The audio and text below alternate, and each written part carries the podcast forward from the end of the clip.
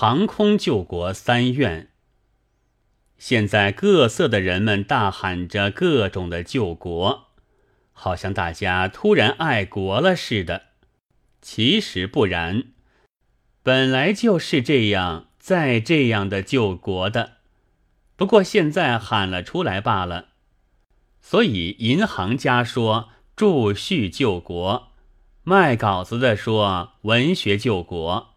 画画的说艺术救国，爱跳舞的说欲救国于娱乐之中，还有，据烟草公司说，则就是吸吸马占山将军牌香烟，也未使非救国之一道云。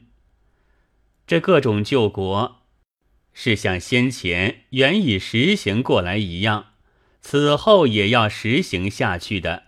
绝不至于五分钟。只有航空救国较为别致，是应该刮目相看的。那将来也很难预测，原因是在主张的人们自己大概不是飞行家。那么，我们不妨预先说出一点愿望来。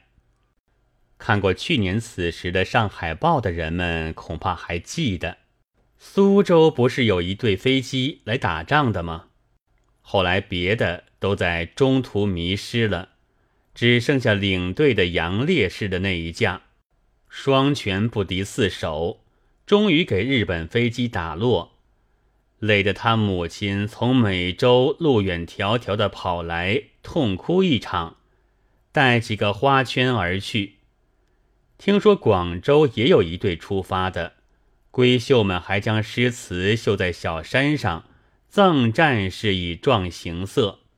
然而可惜的很，好像至今还没有到。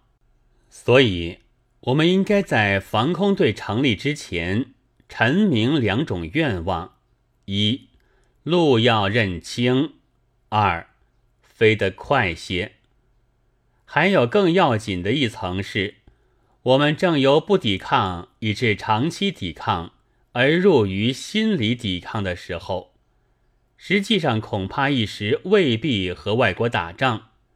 那时战士既养了，而又苦于英雄无用武之地，不知道会不会炸弹到落到手无寸铁的人民头上来的，所以还得战战兢兢的陈明一种愿望是。